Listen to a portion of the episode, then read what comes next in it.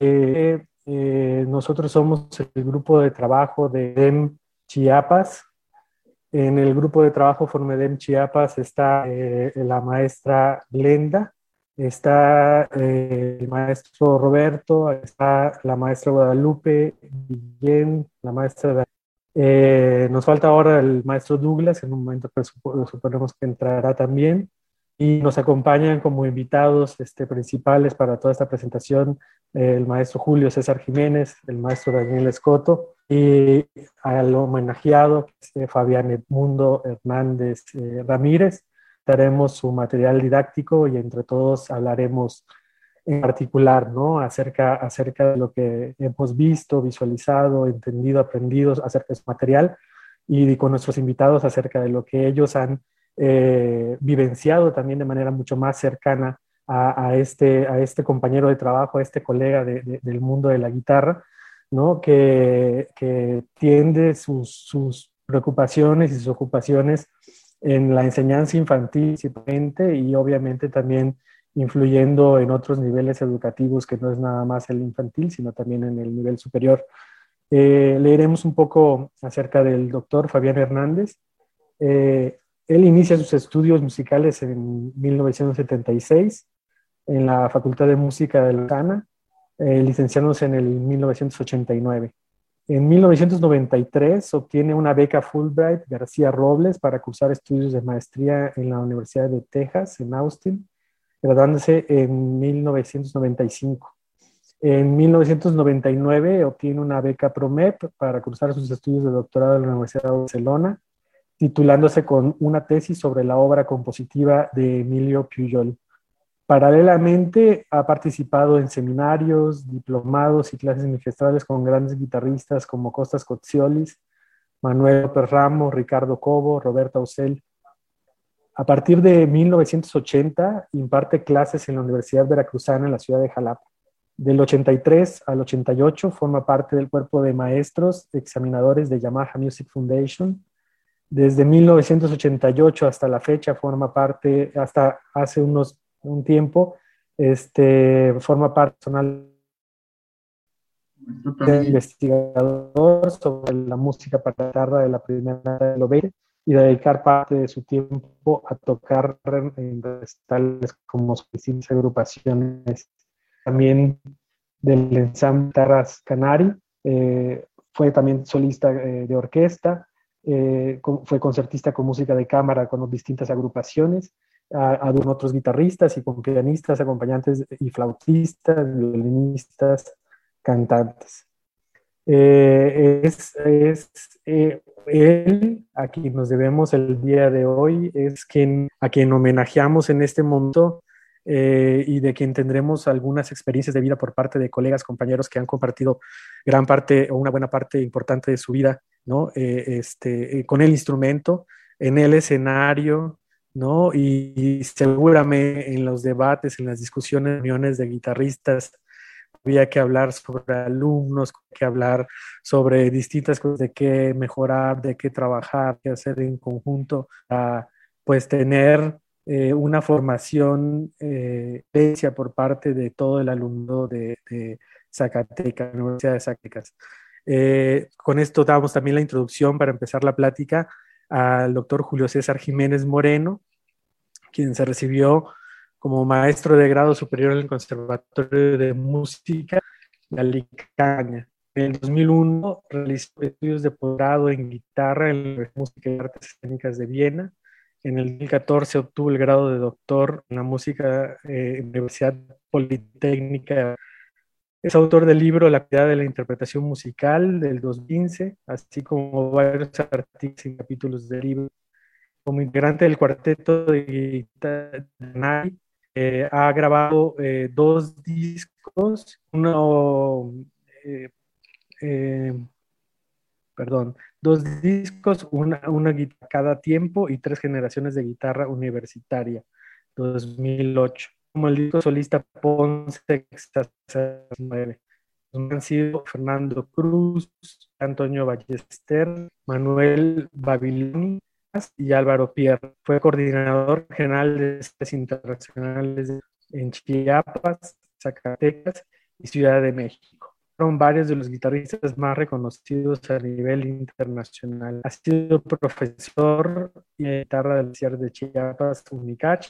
Actualmente es profesor PRODEP y miembro del Sistema Nacional de Investigación de Guitarra, Práctica y Música de Cámara en la Universidad Autónoma de Zacatecas desempeñándose también como líder del cuerpo académico consolidado UACA 15, desde donde coordina diversos proyectos. Eh, presentamos también al doctor Daniel Villalobos, quien nace y estudia en Guadalajara, trasladándose a la ciudad de en el 86, a la de y a Zacatecas a partir del 94 donde es profesor de completo en la Universidad de Zacatecas, UAS, en 84 y 86, meado en el concurso de intérpretes de guitarra Paracho, Michoacán, habiendo obtenido en la Universidad de Guadalajara los títulos de doctor de música y profesional de es en la entonces Escuela Nacional de Música de la UNAM y obtiene su licenciatura como instructora en la Universidad de Guanajuato formando parte posteriormente de la generación de posgraduados en políticas culturales y gestión cultural por y a partir del 2003, con diversos apoyos federales, inicia un proyecto de formación de pública de concierto, a pie a procesos de investigación de consumos culturales, a forma consecuente a la publicación de textos que buscan documentar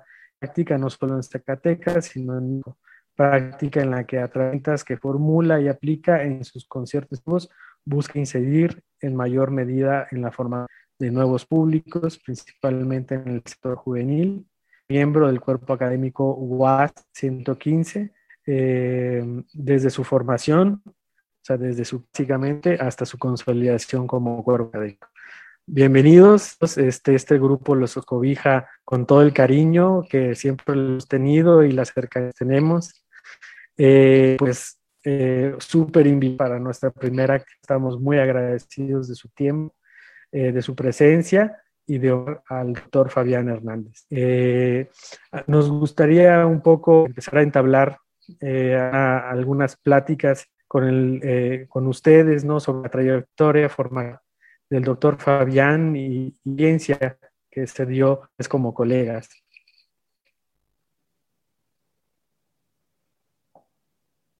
Maestro Daniel. Sí, muchísimas gracias. Eh, ante todo, agradezco la, invitación, la deferencia de la invitación que nos hiciera en primer término eh, maestro Roberto Aguilar. Muchas gracias, maestro Roberto. El maestro Tony también. Muchísimas gracias a todo el grupo de trabajo. Eh, gracias por su presencia. Bien decía el maestro Tony, que hace no mucho que se nos fue Fabián, hace un año justamente, el 12 de marzo, eh, fue su, lamentable deceso.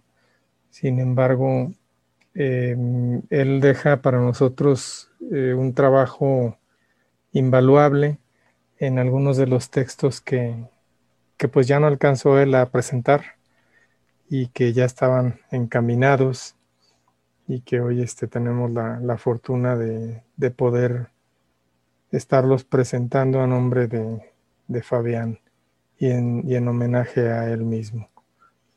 Em, ante todo, pues creo que, es importante saber que, este trabajo tan exhaustivo que realizó Fabián durante varios años eh, fue muestra del amor que tuvo por los niños con los que trabajaba también eh, todo el tiempo que, él vivió en Zacatecas, hasta donde yo entiendo, hizo un trabajo eh, bastante interesante con, pequeños. Eh, siempre estuvo ocupándose de eso, a pesar de que en la escuela pues teníamos, teníamos que repartirnos los alumnos de, varios niveles, ¿no? entre el infantil, la licenciatura, lo que llamábamos el nivel juvenil en un tiempo y después se convirtió en nivel em, propedéutico y, ahora se transforma en lo que es un nivel básico. Eh, pues todo este tiempo eh, creo que una cosa central en su vida fue atender a los niños con los que él trabajaba. Por eso el espíritu de, este libro eh, que se presenta hoy eh, tiene que ver con eso, la iniciación musical infantil a través del ensamble de guitarras eh, que forma parte de los cuadernos de investigación musicales, el número 5 dentro de esos cuadernos de la, mm, del autor Fabián Edmundo Hernández Ramírez y que tuvimos la, fortuna de poder este, trabajar de manera conjunta a través de, los servicios de policromía en Zacatecas. Em, haciendo un poquito de énfasis en, la vida y en el proceso eh, formativo de Fabián, que ya se, ya se comentó de alguna manera al, leer su currículum, eh, yo quisiera ir un poquito más allá para hablar de algunas experiencias que creo que para él fueron súper importantes. Si se fijan en la portada del libro, la portada es un grabado muy bonito, un dibujo muy bonito que fue realizado justamente por Tai, Tai Nayeli, su hija, la hija de Fabián. Y, bueno, yo creo que cuando estuvieron ellos en Zacatecas, Fabián y Lolis, eh, y comenzaron, digamos, su, proceso de tener familia, eh, tuvieron tres hijas y Taina Yeli fue la menor de, ellas, es la menor de ellas, ¿verdad? Eh, ella vive ahora en Zacatecas y y creo que fue muy afortunado el poder utilizar esta portada ahí, porque de alguna manera mostró también cómo él le encantó desde el principio, desde que estuvo con la labor familiar, trabajar con sus propias hijas, aunque ninguna de ellas se dedicó a la música posteriormente, sin embargo fue parte de lo que a él lo impulsó a siempre estar trabajando con los niños. Eh, después eh, que él regresa de sus salidas a estudiar a diferentes lugares, en este caso a Texas, que fue la razón por la que un servidor llegué, a Zacatecas para suplirlo a él cuando él estaba en Texas. Eh, a su regreso de Texas, él continuó ejerciendo esta labor con los niños del, área infantil de la escuela de música y nunca dejó de, hacerlo. Todo el tiempo hasta el último día de su vida, creo que estuvo muy enamorado del trabajo con los niños. Y eso se refleja en este magnífico texto. Creo que, nos deja muy claro, como parte de su trayectoria, lo que él eh, quiso hacer siempre y lo que él quiso aportar a partir del trabajo con los niños. Mm, por el momento, bueno, sería mi comentario alrededor de la, de la trayectoria de Fabián. Perfecto. Y, estábamos platicando justamente hace unos días, ¿no? Y, por ejemplo, de su transición en Jalapa, ¿no? Está en Jalapa trabajando con, con principalmente con niños, ¿no? Así es. Principalmente con, niños. Y en este, y en este periodo, ustedes lo, ya hay un tipo de trabajo, este, un modo o, de alguna también hace el vino con ustedes de alguna para de alguna forma hace con ustedes el vino, no me equivoco, ¿no? Entonces, ¿cómo se da esta relación? Entre, en, qué periodo de, su Cuando está él en Estados Unidos, empiezan a colaborar también ustedes ya de manera más con el maestro Fabián. Mm, bueno, cuando él regresa de Estados Unidos, de Texas, después de cursar su maestría, él trabaja bajo la óptica del método de Aaron Shearer, el método del maestro Shearer que bueno, de alguna manera ha sido muy reconocido eh, con el tiempo por haber sido formador de grandes guitarristas como Manuel Barrueco, Ricardo Cobo, David Tannenbaum y otros muchos guitarristas de gran importancia en el mundo de la música hoy. Y este, eh, Fabián ya había, digamos, mm, cambiado todo su proceso técnico, su propio proceso técnico, al momento de ir a Texas y trabajar con, con Adam Holzman, su maestro de guitarra, que también trabajaba con la metodología de Shearer. E, eso le permite a él entrar en, un, un, depuramiento, podría yo decir, del trabajo técnico, en el cual empieza a verle nuevas posibilidades a este trabajo que él había tenido que hacer en su persona, de transformar su técnica, a pesar de que él ya tenía toda la licenciatura y estaba cursando la maestría. En realidad, el tiempo que él estuvo cursando la maestría con Holzman eh, fue un tiempo en el que tuvo que reaprender el proceso técnico. Él venía de la escuela de Jalapa, en donde había trabajado durante muchos años con, la metodología de la escuela de López Ramos, que es básicamente la que se lleva, llevaba en Jalapa durante mucho tiempo, y después se transforma al pasar él por la maestría, transforma todo su proceso técnico y entonces cuando él regresa a Zacatecas empieza a enseñar con el trabajo de la metodología de Schiller. Ah, ok, ok, perfecto. Vamos notando también, ya lo vamos a ver un poquito más detallado con la adaptación del material. Estamos viendo también mucho en, el influencia, pues prácticamente como lo comenta en su producción, ¿no? Podemos ver eh, incluso como melodías que son del lugar en donde está viviendo, que se ve que está tratando de generar el, maestro un vínculo, ¿no? Un vínculo con, las personas de su entorno, ¿no? Y, generar una identidad también a raíz de, pues, incluso que, que, el, propio, el propio alumno sea como, como eh, cobijado por la propia familia a través de la remembranza de esas melodías que está tocando, ¿no?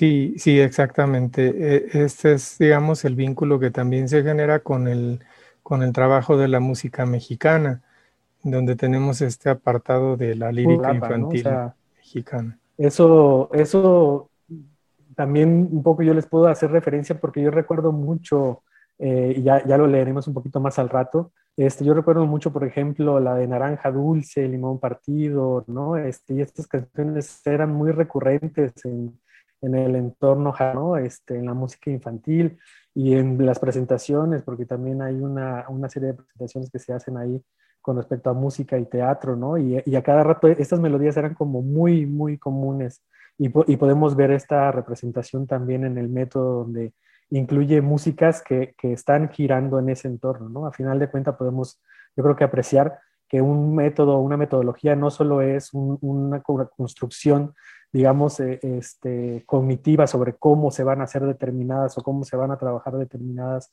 cuestiones, sino que también es un reflejo de la propia experiencia de vida, es un reflejo de lo que uno está buscando en su propia forma de entender la vida y de querer eh, superarse a sí mismo y en esas búsquedas quererlas transmitir dentro de, de, de, quién son esas personas que van a, a seguir dispensando sentimiento, ¿no? Y haciéndolo acrecentar, ¿no? De haberse sentido identificados, Entonces me parece una, una, cuestión muy, muy interesante cómo Jalapa se mezcla en el, en el método, en la metodología, ¿no? El presente eh, dentro de este apartado que, que, que, es muy evidente, ¿no? Es muy evidente parte de, de, y de ese momento de vida, ¿no?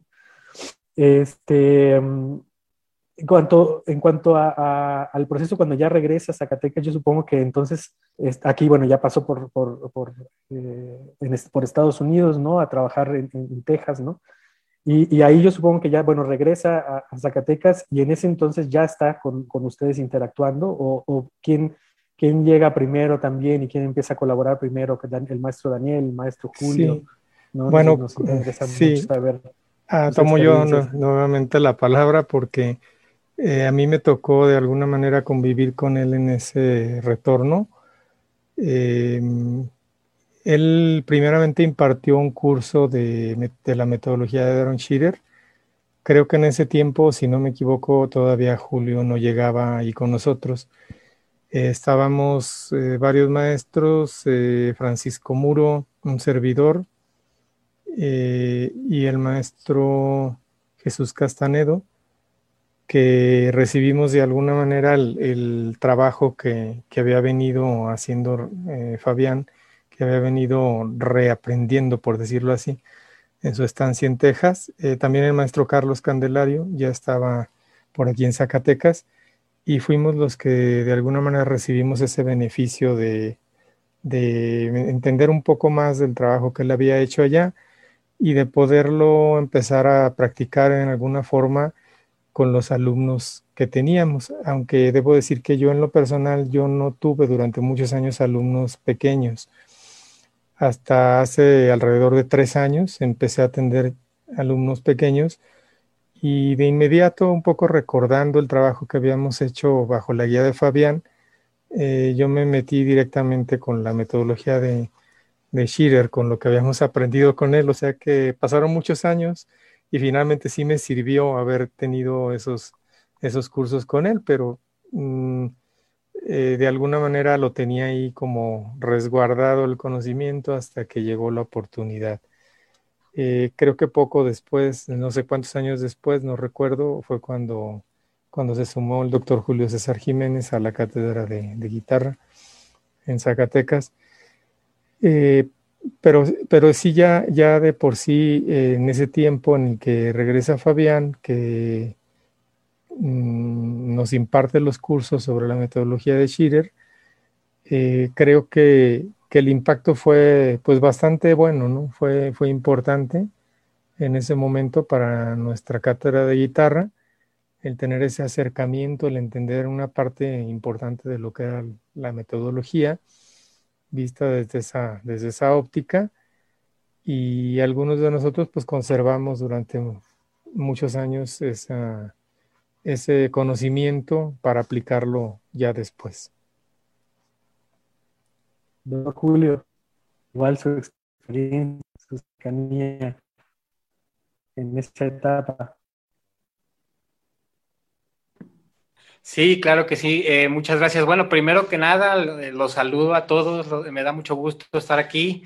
Eh, un saludo, doctora Glenda, este querido maestro Roberto también. Muchas gracias este, maestro José Miguel, maestra Daniela, maestra Guadalupe, maestro Tony. Muchas gracias a, todos ustedes por, contemplarnos, para compartir ahorita este, este rato en torno al trabajo de Fabián Hernández, que, es un trabajo importante. Y, del cual eh, eh, en siguiente participación voy a, ahondar un poquito más. Pero bueno, hablando un poquito sobre lo que me preguntas, maestro Tony, de, de mi convivencia con el maestro Fabián, Sí, efectivamente yo llegué unos años después de, su regreso de Estados Unidos. Yo llegué a, Zacatecas en el año 2004, hace ya unos 17 años más o menos.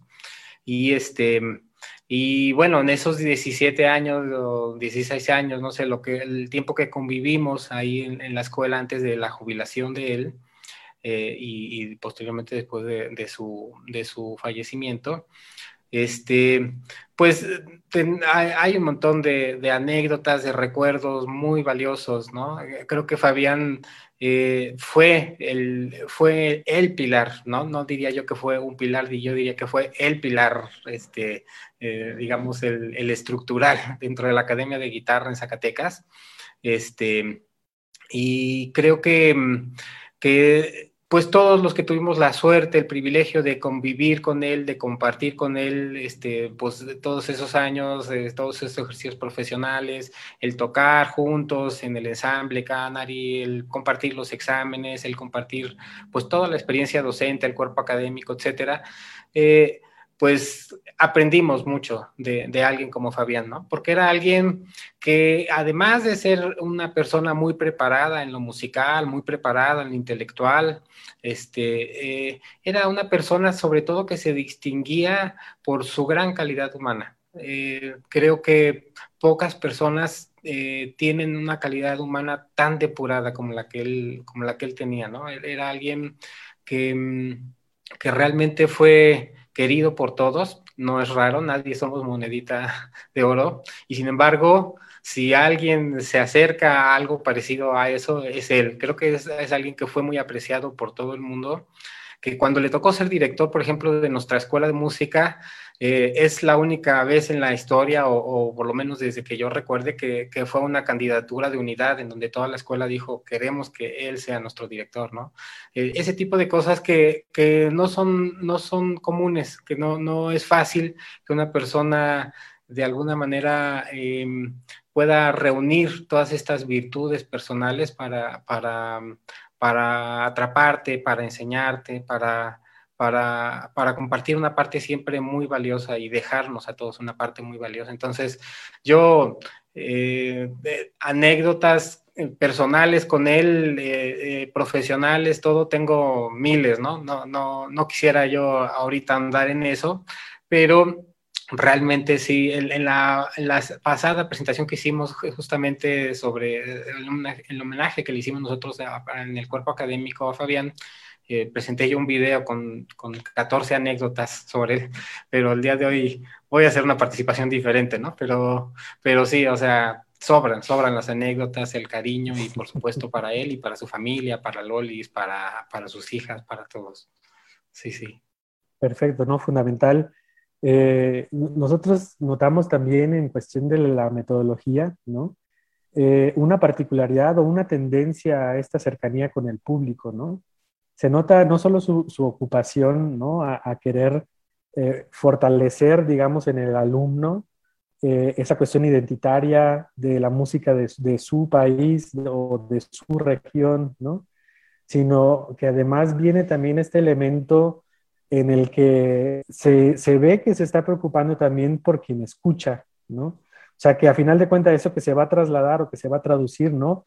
Va a ser ampliamente reconocido, rápidamente reconocido y obviamente muy, muy eh, aceptado con mucho cariño por muchos de los escuchas, donde ya se ve también una, eh, pues una coincidencia de pensamiento, porque, porque nosotros hemos observado que también entre, entre ustedes como colegas guitarristas también de Zacatecas, ¿no? Eh, hay, hay, como esta siempre eh, visualización acerca de cómo eh, llegar al público, ¿no? Cómo llegar al público de diferentes formas, ¿no? Y, cómo generar este estado de difusión, en este estado de preservación también de, algunas músicas, ¿no? Y claro, ¿no? O sea, siempre explorando territorios este, distintos dentro de la música, pero siempre con esta ocupación de estar cercanos, ¿no? O sea, de, que en el programa, lo que se escucha, hay una parte siempre muy cercana al público y esto también se traslada a, la metodología, ¿no? Entonces se ve que es como una, una configuración también o un entrelazado, ¿no? Entre todos ustedes de cómo se fue configurando.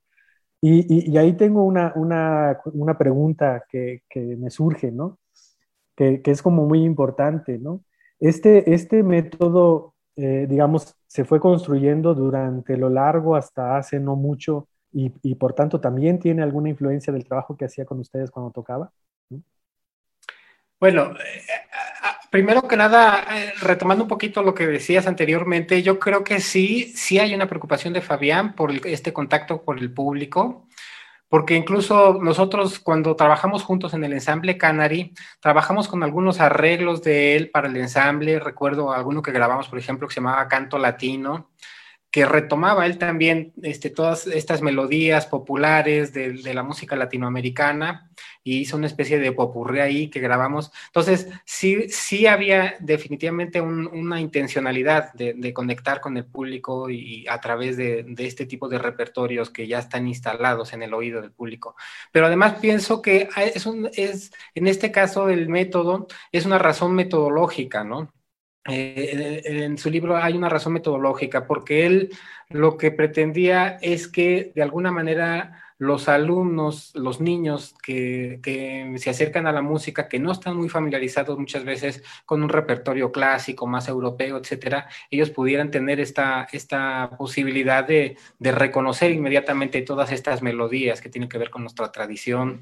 Entonces, este, creo que, hay una intencionalidad metodológica en, en esa elección, ¿no? Y este Perdón, del otro que nos preguntaste, se me fue la onda. Eh, no, de, si el método de alguna forma, porque en la parte ah, de los cuartetos y todo eso tiene alguna influencia también algo que ver, de parte del trabajo, ¿no? Del parte del trabajo que también hacía con ustedes como cuarteto, ¿no? Pues yo creo que tuvo que ver en el sentido en que precisamente esto que hablábamos, eh, eh, sobre todo en el sentido en que él nos influyó, él como líder, como una persona que, de alguna manera estuvo al frente, liderando mucho de la que era la Academia de Zacatecas, em, influyó en todos nosotros para, para nuestro quehacer musical, para nuestro quehacer docente y, para nuestro quehacer como intérpretes dentro del cuarteto. Entonces sí hicimos algunas cosas similares, claro que en un nivel de dificultad diferente, ya profesional, pero, pero de alguna manera con una propuesta artística similar a lo que, a lo que él terminó plasmando en su libro para los niños. Bueno, muchas gracias. Y, a ver, este, su periodo en Barcelona, ¿no? E, él exactamente qué, va, qué es lo que va a hacer eh, a Barcelona, en qué momento de su vida este, llega este tiempo ¿no? Fue antes de director, después de director. Platíquenos un poquito. No sé quién, este maestro Daniel. Vas, Daniel. Vas, Daniel. No, quisiera eh, centralizar el micrófono en mí, pero bueno, hablo un poquito sobre ese periodo con mucho gusto. Eh, de él, mm, estoy tratando de recordar las, las fechas, no, las tengo tan claras aquí en, mi cabeza. Pero cuando regresa de, Barcelona todavía pasa un largo tiempo para que él sea director de la escuela. Em, creo que por lo menos deben haber, haber, pasado unos cuatro o cinco años antes de que entrara a la dirección de la escuela. De hecho, pues eh, su periodo de dirección eh, si no mal recuerdo, concluyó alrededor del, año 2016. Eh, fue el último año, son cuatro, años, quiere decir que estuvo del 2012 al 2016. Sin embargo, el, doctorado lo había hecho algunos años antes. Em, eh, va a Barcelona eh, realiza lo que llaman los estudios de, doctorado, lo que es la suficiencia investigadora, que es un proceso en, el cual, bueno, de alguna manera le dan el aval al, estudiante para que después desarrolle todo su proyecto de, tesis. Y tiene la fortuna de, de, contactar a través de su asesor de tesis con la viuda del maestro Emilio Puyol. Eh, esta es algo que realmente es muy afortunado por varias razones. Una de las razones que yo me atrevería a citar es que gran parte de la escuela de Tárrega, eh, sabemos nosotros como guitarristas que viene del método de Emilio Pujol, Emilio Pujol, em, la escuela razonada de la guitarra.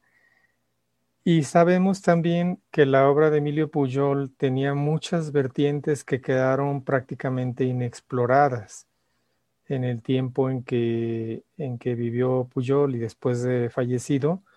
Entonces el acervo que tenía la viuda del, del maestro Emilio Pujol, pues era un acervo enorme que había que rescatar, que había que estudiar, que había que valorar todavía y afortunadamente Fabián tuvo esa enorme, enorme oportunidad, ¿no? Creo que fue, seguramente para él también fue un privilegio el poder hacerlo, porque así nos lo hizo saber cuando él regresó de allá de Barcelona.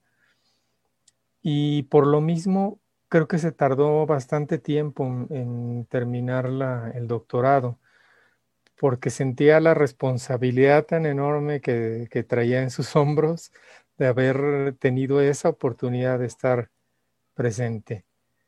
Y este, con, el, digamos, presente en el lugar preciso en el que alguien necesitaba estar para hacer esta investigación. Así que, bueno, yo espero que, que en algún momento posteriormente tal vez este, haya oportunidad también de, que se presente este magnífico libro que él realizó, eh, que es otra de, las, de los legados que nos dejó al cuerpo académico.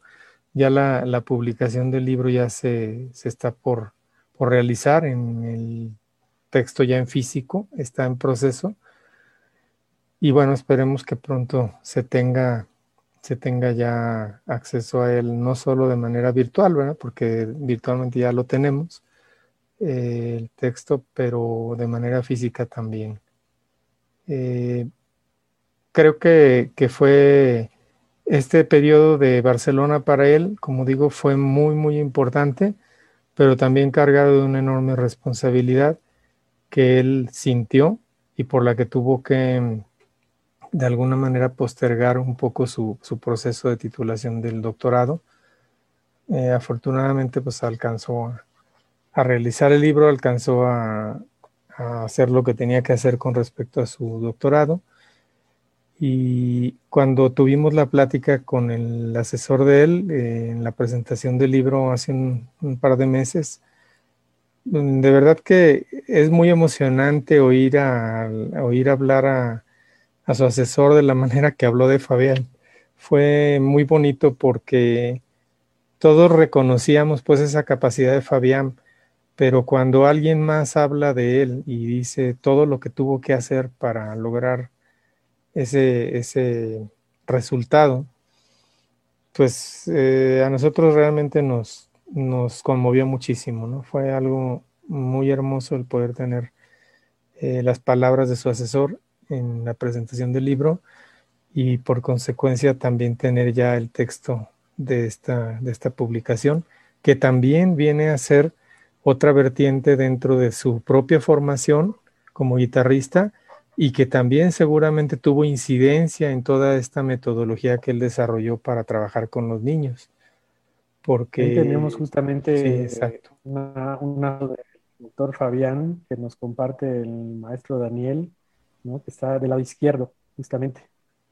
Este, sí. pues la estamos compartiendo ya en... quisiera quisiera comentar aquí, bueno, tenemos, tenemos a Fabián aquí, este, eh, a la izquierda completamente, luego está Edgar Enoch Bautista, otro de los profesores egresados de nuestra escuela, y luego tenemos a un chico chiapaneco, ahí compadre de, mi querido Roberto, que es nada menos que, que, Sergio, Sergio Tondopó, que él este, empezó sus estudios allá en la, en UNICACH y luego continuó en Zacatecas y finalmente se graduó en Zacatecas y, y, actualmente es miembro de Canary desde hace muchísimos años. Entonces eh, no quería dejar de pasar y luego tenemos a, a Daniel, por supuesto, de este otro lado. Entonces quería comentar ese pequeño detalle de Sergio que está por ahí también. Creo que ya llegamos a un punto importante, maestro Julio. Si nos puedes este, comentar un poco también sobre sus influencias, ¿no? Sus influencias metodológicas, ¿no? Que, que es como muy importante que, que podamos eh, denotar, así como justamente mencionaba el maestro Daniel, platicábamos también el otro día, que se veían como varias impresiones, ¿no? Este, metodológicas dentro del mismo, dentro del mismo método que desarrolló, ¿no? Dentro de ellas, una, la de Puyol en definitiva, ¿no? Por la forma en la que plantea cómo, cómo iniciar al alumno, ¿no? Cómo iniciar al alumno. Y eso lo podemos ver desde cómo plantea también la mano izquierda, ¿no? O sea, cómo, cómo, cómo figura la posición de la mano izquierda sin presentarla como lo harían ya métodos, digamos, del siglo XX o del siglo XIX, ¿no? Sino que ya, digamos, desde la forma en la que configura ya nos está dando a entender cuáles son sus influencias, ¿no? Y, ahí sí me gustaría que si nos pudieras platicar un poco también tú qué, qué, percibes en estas influencias dentro de la metodología. Bueno, yo creo que las influencias, este, sí, definitivamente Puyol. Eh, él, sí eh, estudió a Puyol no solamente como un, como un investigador, digamos, que se metió muy de lleno en esta tesis doctoral que, que convirtiéndose en este libro tan importante que nos legó y que fue dirigido en su momento por el doctor Antonio Esquerro, que también es un, un, un, investigador muy, muy importante de la Universidad de Barcelona, y en donde él mismo nos decía que cuando hablamos de Emilio Puyol, esta investigación concreta de Fabián es el trabajo, es la referencia que hay que, hay que ver a nivel mundial, ¿no? O sea, es uno de los grandes especialistas, de los grandes estudios que se han hecho sobre Emilio Puyol. Entonces, bueno, por supuesto, Fabián no solamente abordó a Puyol como investigador, sino que también en su práctica como ejecutante, él adoptó este, adoptó sus ideas de técnica, de repente le dio por cartarse las uñas. Una de las anécdotas que contaba yo el otro día fue que justo cuando íbamos a grabar uno de los discos en Jalapa, el día de la grabación se le ocurrió cortarte las uñas, así como que, la voy a ver qué sentía Puyol, y se cortó las uñas. y nosotros así de que, Fabián, y bueno, pues sí, tocó, tocó muy bien y no hubo ningún problema, pero o sea, él sí se metió a explorar sobre, sobre, sobre lo que era la técnica de Puyol y esta escuela de Tárrega, ¿no? Este, creo que definitivamente esa es una de las grandes influencias. La otra, ya la comentaba también el maestro Daniel, Aaron Shearer, él, estuvo muy cercano a todo este proceso de la escuela de Aaron Shearer y, y, lo trabajó siempre de manera rigurosa con sus alumnos, esa metodología, ¿no?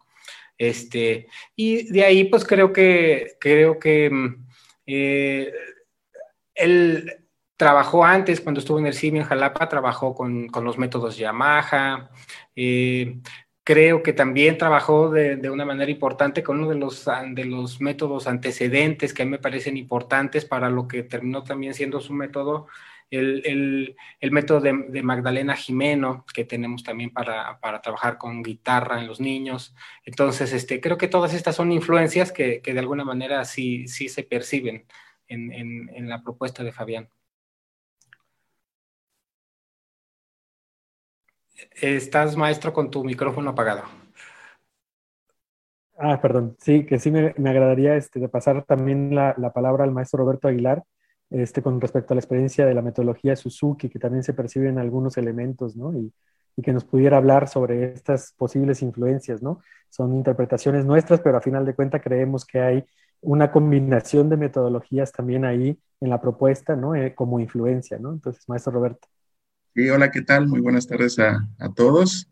Me da mucho gusto también saludarlos con mucho cariño, eh, verlos nuevamente, maestro Daniel, maestro Julio, que siempre eh, hemos tenido la oportunidad de colaborar juntos y, y, pues bueno, estoy seguro que si esta situación de pandemia no estuviera, seguramente eh, a lo mejor esta actividad hubiera sido presencial y los hubiéramos tenido aquí tomando pozol, probablemente aquí en nuestro estado. ¿no?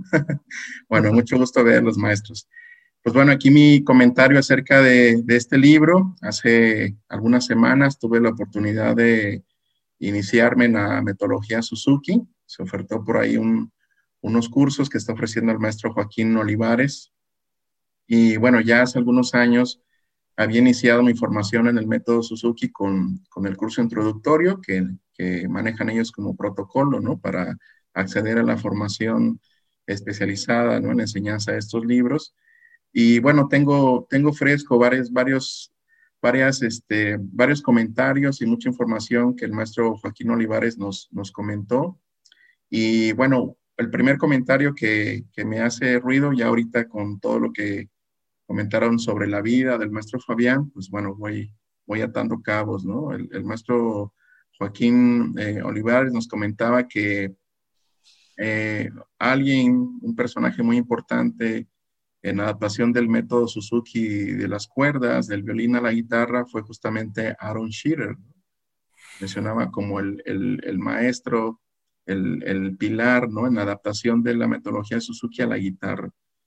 Entonces, eh, yo le comentaba a Tony cuando empecé a leer el libro que, notaba una estructuración similar en algunas cosas, ¿no? Como, por ejemplo, en iniciación, con estos ejercicios preparatorios de subdivisión rítmica, eh, similar un poco a lo que trabaja el, método Suzuki, el desarrollo de la mano derecha, de la mano izquierda, ¿no? las tonalidades que el maestro elige y como decía el maestro Tony, cómo, cómo en esas tonalidades, pues la mano izquierda se tiene que acomodar. Eh, pues bueno, revisamos de manera profunda ahí las lecciones del libro 1 y, en el libro 1 de, guitarra del método Suzuki se trabaja primero los, los dedos 1 y 3, ¿no? es, es la configuración como típica en esa metodología y en varias lecciones veo que las tonalidades se ajustan a, esa característica de digitación, ¿no? Usa un poco más adelante el meñique, el dedo 4, ¿no? De manera similar a las lecciones del, del método Suzuki.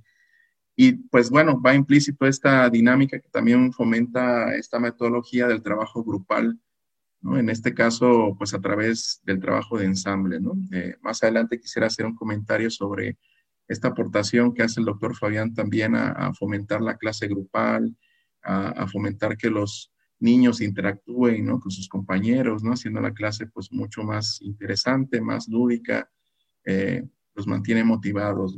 Entonces, eh, pues bueno, ya, ya que lo comentaron ustedes, no sé si y el maestro Daniel, que, que tomó el curso con, con el doctor Fabián, eh, si nos podría comentar algunos aspectos como sobresalientes, característicos de la metodología de Aaron Shearer.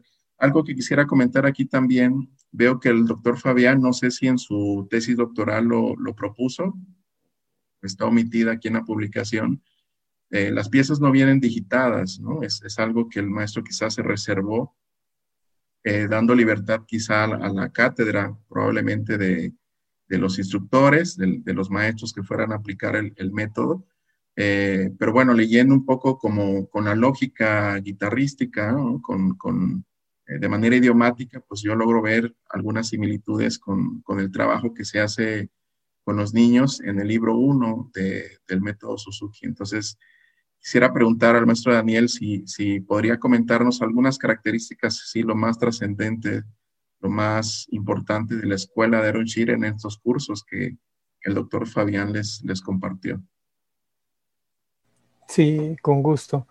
Eh, bueno, mm, voy a, voy a aprovechar para comentar que hace no tanto tiempo, cuando empecé a trabajar con niños aquí en Zacatecas, surgió la oportunidad de, tomar un curso de filosofía Suzuki eh, por parte de un servidor fui a Aguascalientes, estuve unos días tomando este curso. Y sí, efectivamente noté la, como la concatenación de las ideas que, que tú mencionas, maestro Roberto. Y principalmente en el aspecto de, de lo importante que es el trabajo, mm, el trabajo lento, ¿sí?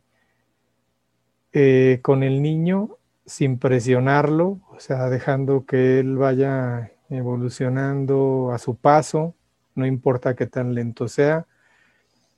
Y también eh, lo que es una característica muy importante de la metodología de Schirer, que tiene que ver con el trabajo de visualización. Eh, creo que una de las cosas fundamentales de este, de este autor, de Aaron Schirer, es precisamente eso, el, que el alumno aprenda a visualizar cada uno de los movimientos que está realizando. Eh, si por algo yo pude como entender gran parte del, trabajo que realizaba Fabián, fue precisamente por eso, porque creo que incide mucho en la, en la práctica constante de la visualización. Eh, Ahora, mm, es muy, muy progresivo el método de Schirer, ¿no? Por eso a veces eh, uno se cansa a lo mejor de estar llevando un trabajo tan lento con los niños. Pero si uno hace la concatenación con todas estas ideas de la filosofía Suzuki, me parece que es bastante explicable por qué, por qué procede así Aaron Schirer, ¿no? Y de alguna manera creo que es lo mejor en este caso para el trabajo con los niños. Sí, entonces sería la visualización como un factor muy importante del trabajo. Y bueno, otra parte también súper importante es que el, que el niño siempre esté cantando, cantando, cantando, cantando, que es también una gran parte del, del trabajo que se hace con el, en el caso de la metodología de Suzuki. Doctor Julio. Es, lo que podría decir. Este, sobre estos aspectos de la educación musical infantil, la perspectiva, perspectiva de Fabián eh, con relación a, diversas perspectivas, nos gustaría un poquito este punto de vista, ¿no? Que, que nos puedas expresar, por favor. Sí, claro que sí, muchas gracias. Sí, eh, me habían comentado que, que, que, querían que yo comentara un poquito sobre esto, entonces escribí un poquito, un pequeño texto, pero para compartirlo con ustedes, sobre, sobre esto que, que mm, llamé eh, relevancia del tema, las dos visiones de la educación musical. Y entonces digo, esta temática es relevante porque la educación musical requiere de una especialización temprana para alcanzar sus más altos estándares de excelencia. Es por ello que el contar con materiales pedagógicos orientados a la iniciación musical infantil contribuye de manera importante a este propósito, lo cual se traduce en un beneficio directo a los programas de formación musical en todos los niveles. Es decir, el que existan materiales que permiten una adecuada formación musical en los niveles infantiles no únicamente favorece el acceso de los niños a la educación musical, lo cual puede tener en este nivel un propósito no necesariamente profesionalizante, sino que además coadyuva a que los niveles infantiles puedan en algunos casos convertirse en auténticos semilleros que nutran los programas de formación profesional de la disciplina musical. A este respecto, es importante mencionar estos dos aspectos relacionados a la enseñanza musical infantil. Por un lado, está como esta, eh, eh, la música, como un agente de formación general en los niños que se acercan a la música sin pretensiones profesionalizantes. En este nivel general, la música, está demostrado, tiene una gran eficacia para contribuir a la formación integral de las personas. Cuando el niño se acerca a la música, no únicamente tiene la posibilidad de relacionarse con un lenguaje artístico, lo cual ya en sí mismo tiene un valor intrínseco, sino que además favorece su capacidad de aprendizaje en otras áreas del conocimiento. No es extraño pensar esto, puesto que el propio Howard Gardner clasifica la inteligencia musical como una de las siete inteligencias básicas que podemos desarrollar como seres humanos. Es decir, el pensamiento musical es inherente a la condición humana y como tal pensamiento a su vez se articula con otras formas del pensamiento igualmente primigenias. Algunos otros autores desde diferentes ramas del conocimiento han llegado aún más lejos. Por ejemplo, desde la semiótica, Guerra y Stephanie afirman que, y abro cita, todo lo humano puede ser musical, pero el homo músicos, aquel en el que se funda un nuevo paradigma de estudios musicales centrado en el hombre, es el ser humano en sus potenciales musicales realmente radicales y que son comunes a todos. Por otro lado, desde la filosofía, Eugenio Trías nos dice, debe pues decirse que en el pleito entre ton board, tono musical y palabra, o en la proposición relativa a la relación prioritaria de palabra y o música, prima la música e poi le parole, prima le parole e poi la música, se trata de asumir como la, como la Madeleine de la ópera Capricho de Richard Strauss una posición de equilibrio y armonización Ambas, palabra y sonido musical, son igualmente originarias en lo que a significación, relevancia y jerarquía ontológica y epistemológica se refiere. Esto nos dice Trías. ¿Qué significa esto? Estos autores nos están diciendo que la música en tanto lenguaje es por lo menos tan primigenia para el ser humano como el propio lenguaje hablado. Es decir, es constitutivo de nosotros como seres humanos por eso Guerra y Stephanie sostienen esta idea del Homo músicos en complementariedad con el Homo sapiens. Y por eso ellos dicen, antes de hablar se canta y el sentido musical común se puede definir como sentido hemotónico-fónico innato, según un alfabeto de emociones vividas en la piel en una intersensorialidad que unifica imaginariamente todos los lenguajes expresivos. De aquí podemos desprender entonces la importancia que tiene la educación musical en un nivel general, si la música es un lenguaje tan definitorio de lo que somos como seres humanos. Sería natural entonces pensar que todos debiéramos tener acceso a una educación musical básica, por lo menos, de la misma manera en que todos aprendemos a hablar y escribir. Es en este contexto donde un libro como el que nos propone ahora Fabián Hernández tiene una pertinencia fundamental porque es un material que nos da la posibilidad de acercar la música a los niños de una manera clara, atractiva, lúdica, significativa, etc. La música en este nivel juega roles muy importantes como el de la socialización y el trabajo en equipo, valores fundamentales que están implícitos en esta metodología que nos propone Fabián. ¿Por qué? Porque tenemos dotaciones de dúos, tríos, cuartetos, que implica todo esto que, es eh, la música de cámara y el, compromiso, digamos, colectivo para que ocurra la música, ¿no? Entonces, aquí ya está implícito un valor de socialización. La otra visión de la educación musical infantil tiene que ver con la formación relacionada a la especialización temprana. Esta es la otra visión, ¿no? Si los programas de licenciatura en música realmente pretenden formar intérpretes de alto nivel, es completamente necesario, desde mi punto de vista, que se entiendan los niveles infantiles como un potencial semillero para esos programas. La interpretación musical, como algunas otras disciplinas artísticas y sobre todo algunas otras deportivas, requieren una especialización temprana por la gran cantidad de años que requiere el desarrollo de las habilidades psicomotoras necesarias para un intérprete de alto rendimiento. Eh, aquí me remito, por ejemplo, a un gimnasta, por ejemplo, ¿no? Nos imaginamos un gimnasta olímpico, pues no podría acercarse a la gimnasia a los 16, a los 18 años, ¿no? Sería absurdo.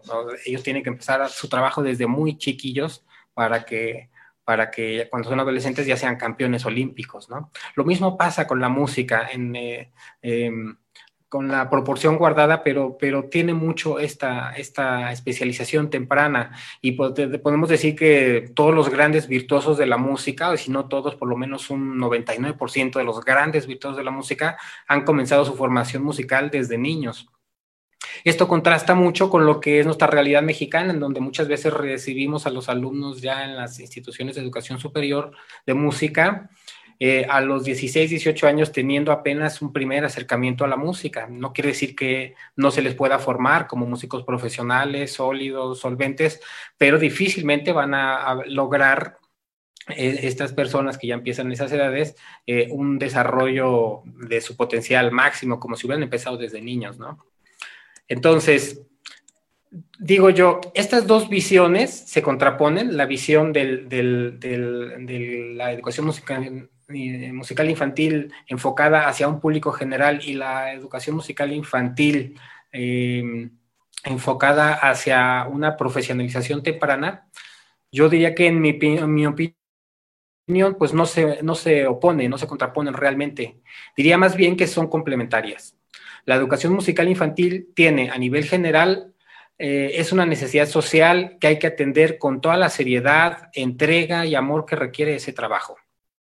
Por otro lado, la formación temprana de músicos profesionales es la condición sine qua non que nos permitirá contar con intérpretes de alto nivel. Ahora bien, si por un lado es cierto que estas visiones no se contraponen, por el otro también lo es que se trata de cosas distintas, con naturalezas diferentes y que, en mi opinión, merece cada una de ellas un tratamiento diferenciado. Pensar que el que tengamos un nivel de educación musical infantil muy nutrido nos va a garantizar por sí mismo que eso se traducirá en un auténtico semillero para los programas profesionales es un error. Esto está demostrado en muchas escuelas. Por cercanía mencionaré la mía, es decir, en donde realizo mi labor docente desde hace 17 años y, por cierto, la misma en la que trabajó también el propio Fabián Hernández. Me refiero a la Universidad Autónoma de Zacatecas. Esta es una institución muy noble que durante muchos años ha ofrecido a la sociedad zacatecana la posibilidad de contar con programas de educación musical infantil que son muy solicitados y que ha proporcionado un acercamiento a la música a literalmente miles de personas a lo largo de más de 40 años. Ello ha significado una labor que habla de la pertinencia social de una institución como la nuestra, que se ha comprometido en una vinculación cercana con la sociedad yo aquí siempre pongo el ejemplo de los taxis, ¿no? Cuando uno llega a una ciudad, se sube a un taxi y le dice al taxista, lleve por favor a la escuela de música. Uno nota cuando, cuando, cuando esa escuela de música tiene una vinculación con la sociedad, porque el taxista te lleva inmediatamente a la escuela de música. Y en cambio llegas a veces a otras ciudades, le dices, llévame a la escuela de música, llévame al conservatorio, el taxista no tiene ni idea. Entonces, ahí nos damos cuenta cuando el trabajo de una institución ha permeado o no ha permeado, el taxímetro. Bien, sin embargo, cuando nosotros analizamos cuántos de estos niños que formamos al interior de nuestra institución terminaron insertándose en uno de nuestros programas de licenciatura, nos damos cuenta de que las estadísticas no mienten. Solo un 5% de nuestros estudiantes actuales de licenciatura provienen de nuestro nivel infantil. Es claro entonces que no está funcionando como un semillero de músicos profesionales. Es aquí donde yo vuelvo a remarcar que la formación musical infantil a nivel general y la especialización temprana son dos cosas distintas que requerirían tratamientos diferenciados y quizá incluso programas diferenciados.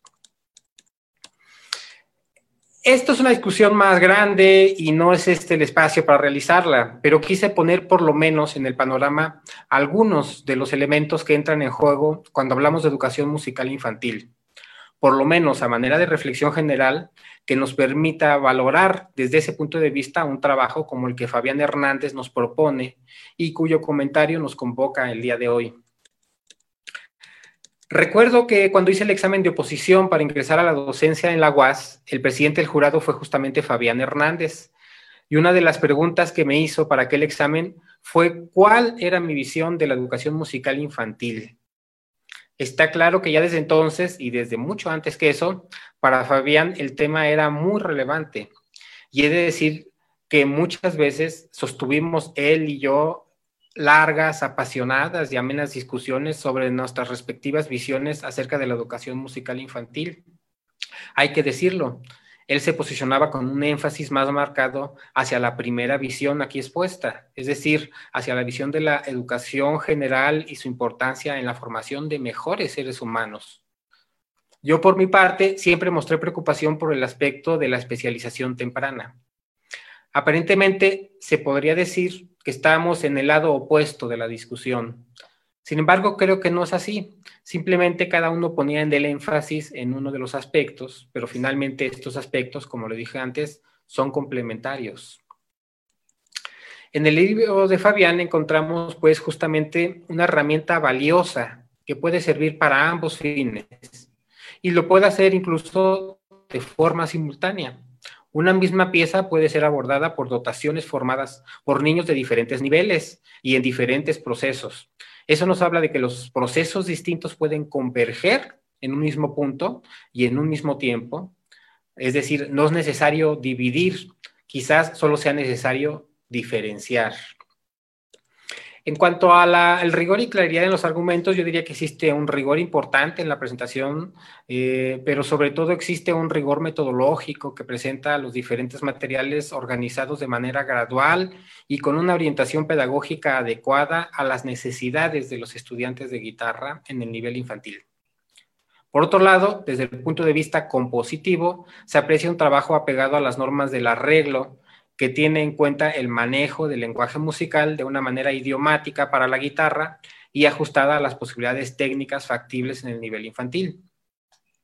Y en cuanto a la originalidad del libro, yo diría que eh, la originalidad de este trabajo se sustenta en la compilación de una serie de obras, la mayoría pertenecientes a la literatura popular mexicana, lo cual ya en sí mismo tiene un valor de recuperación cultural. Pero no solo se trata de una compilación de obras muy amplia, sino de un trabajo de transcripción para cuarteto de guitarra, lo cual representa un formato que no ha sido explotado en los métodos existentes a nivel infantil y que además propone, mediante este formato, un acercamiento didáctico basado en la interacción entre alumnos de diferentes niveles y también el maestro. Existen pocos métodos de este tipo, eh, mucho menos en español todavía. Un antecedente importante lo es sin duda el método de Magdalena Jimeno, que ya hablé hace rato. Y, bueno, pues simplemente quisiera yo agradecer a, Formedem eh, Chiapas por retomar este trabajo.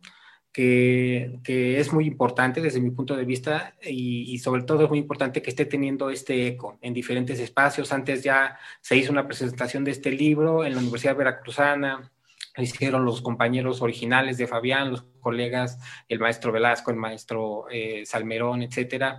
Eh, luego hicimos una presentación nosotros a través de nuestro cuerpo académico y ahora esta presentación de Formedem me parece fantástico que, que, este, un trabajo como este de Fabián y también, por supuesto, el que hablaba antes, el maestro Daniel de, de Emilio Puyol, estén teniendo este, esta, este impacto, porque creo que son trabajos muy, muy relevantes, muy pertinentes y, me congratulo y agradezco mucho la invitación. Sería todo. Muchas gracias, doctor. Pues después de este, yo creo que muy gran y buen homenaje, ¿no? Nos agradaría mucho eh, presentar eh, partes de esta metodología eh, para todos, para todos en, las redes, ¿no? Y me gustaría dar paso a la, doctora Glenda eh, para que nos pueda ya introducir un poco hacia este gran libro que estamos presentando de, de ensambles de guitarra que se llama Iniciación Musical Infantil a través del ensamble de guitarras. Doctora Glenda. Así es, muchas gracias y pues buenas tardes a todos. Es muy grato ver eh, tantas caras conocidas este, y aprender tanto de ustedes, eh, maestros. Y ahora sí que también estoy muy emocionada por ser esta nuestra primera actividad como Formedem Chiapas y como bien lo dijo el doctor Julio César, ¿verdad? qué mejor que presentar un material así, porque yo lo considero inspirador desde que, ahora sí que desde que Em, tuve conocimiento de este, de este material, lo que puedo visualizar es que es, em, eh, proviene ahora sí que de, de, lo que es la pasión por la enseñanza, por la música, eh, el conocimiento, el interés por los alumnos, porque todo eso lo dice tanto en la introducción como en la justificación. Este, aquí habla eh, realmente que dice que se ha venido elaborando poco a poco, dice, desde que yo trabajaba como maestro de guitarra por ahí de 1983. Creo que hay algunos que no habían nacido aquí en este chat. Este, bueno, no sabemos. Este, y, la verdad me remonta un poco también a, mis primeros años como, como docente, como maestra a nivel infantil en Chiapas. Y, y, creo que muchos de los que somos educadores nos hemos sentido identificados de repente con, eh, eh, eh, con, buscar material didáctico que sea adecuado para nuestros alumnos, ¿verdad?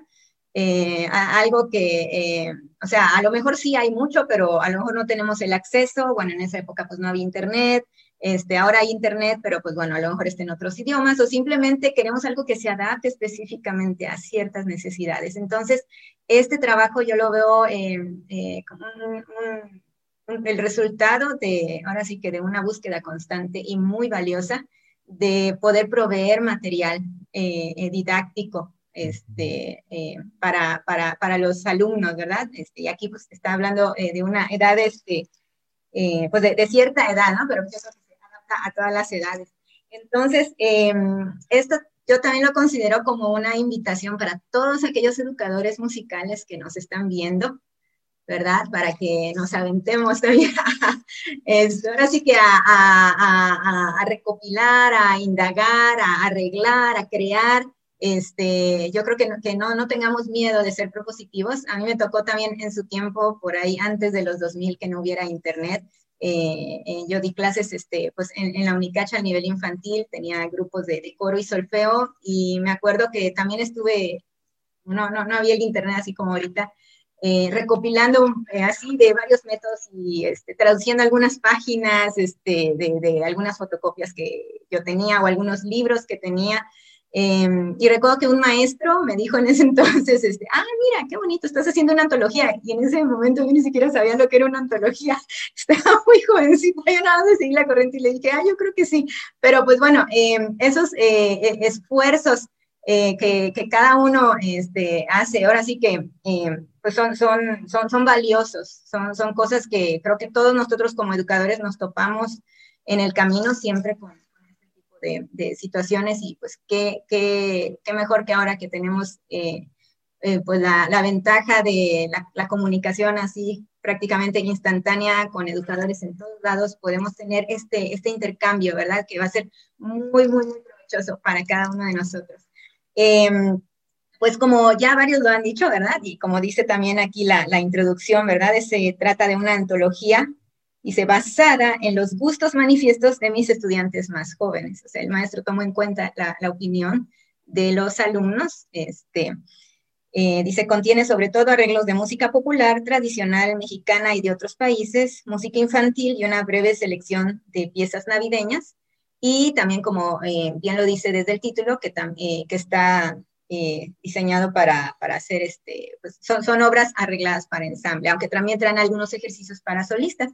Y como maestra de, de piano, este, yo puedo em, eh, he sido testigo de algunas similitudes, ¿verdad? Este, de, las ventajas que tiene la enseñanza tanto a nivel individual como grupal. ¿Sí? Es, muy común a veces, especialmente si tenemos una formación como de, conservatorio, ¿no? Como ese tipo de tradición, que, sea mucho la enseñanza a nivel individual y a veces dejamos un poquito de lado la grupal. Em, entonces, a veces cuando llega el momento de tocar en ensambles, este, así como que a, algunos eh, eh, alumnos pues no no les atrae tanto o se sienten intimidados, cuando realmente la, formación debería incluir ambas cosas, ¿verdad? O sea, tanto lo individual como lo grupal. Eh, hace un, poco de tiempo estuve trabajando en un proyecto, bueno, sigo trabajando en un proyecto este, de laboratorio de pianos. Este, y entonces algunas de las ventajas que enlisté aquí de lo que, eh, de la, la, educación musical eh, a nivel este, y eh, grupal, y grupal hablo a partir de dos, ¿verdad? o sea, cuando tenemos a alguien más, que no es una enseñanza individualizada. Em, hay retroalimentación mediante la interacción, el doctor Julio también ya mencionó algunas de estas ventajas. Eh, se refuerza la habilidad del manejo escénico porque se está tocando constantemente frente a otra persona. ¿sí? También ayuda mucho, por ejemplo, para a los chicos que son un poco tímidos. A mí me tocó una alumna este, que era eh, quizá como de 13 años, 14, muy tímida, eh, nunca había tocado piano, este, eh, y, bueno, me, tocó tenerla como alumna este, mientras hacía la maestría en Estados Unidos. Y recuerdo que cuando llegó el momento del recital, la invité a que tocara y me dijo, es que no, no quiero tocar, no, no, no, no puedo, me da pena. Entonces le dije, bueno, ¿y qué tal que tocamos un dúo? Y me dijo, ah, no, sí, en dúo sí, ¿no? Entonces, este, eh, eso, esto eh, eh, es muy bueno. O sea, si nosotros estamos constantemente em, motivando a nuestros alumnos a que toquen juntos, pues se va también reforzando esa, esa seguridad, ¿no? De, de tocar, este, a lo mejor no me aviento solita la primera vez, pero eh, en grupo sí, sí me aviento, ¿no? Este, entonces es muy bueno. También eh, como educadores, pues eh, nos ayuda a, manejar el tiempo un poquito más eficiente al momento de enseñar conceptos generales básicos que son para todos. Entonces, bueno, pues reunimos a un grupo este, y entonces podemos enseñar pues esos conceptos. Em, este también, y también nos permite a nosotros como, como docentes poder evaluar a nuestros alumnos tanto en el contexto individual como grupal, ¿verdad? Entonces, eso son, son algunas de las, de las ventajas que, eh, que, yo considero, ¿verdad? Eh, al momento de tomar en cuenta eh, la educación musical tanto en el formato individual como en el formato grupal. Entonces, yo estoy segurísima que el maestro sabía todas estas cosas y, pues producto de su experiencia, producto del trabajo que él tuvo con, con alumnos, pues eh, desarrolló, ¿verdad? Este, y, nos, y, ahora sí que plasmó eh, por escrito pues, el resultado de, este trabajo. Eh, dice acá que el propósito de, esta, de este trabajo o de esta colección es contar con materiales adecuados para que niños de entre 7 y 12 años aprendan a tocar música de guitarra. Em, y bueno, y ya en la justificación habla un poco de lo que el, doctor Julio ya expuso también, de la, importancia de comenzar a una edad temprana, así que no, no voy a meter mucho en eso porque ya se abundó bastante. Este, y eh, bueno, algo em, importante que, que, vi aquí es este, em, el, la manera en la que él resolvió esta eh, como carencias de, repertorio que había en esa época para este, ensambles este, infantiles, ¿sí? Para ensambles de, principiantes infantiles.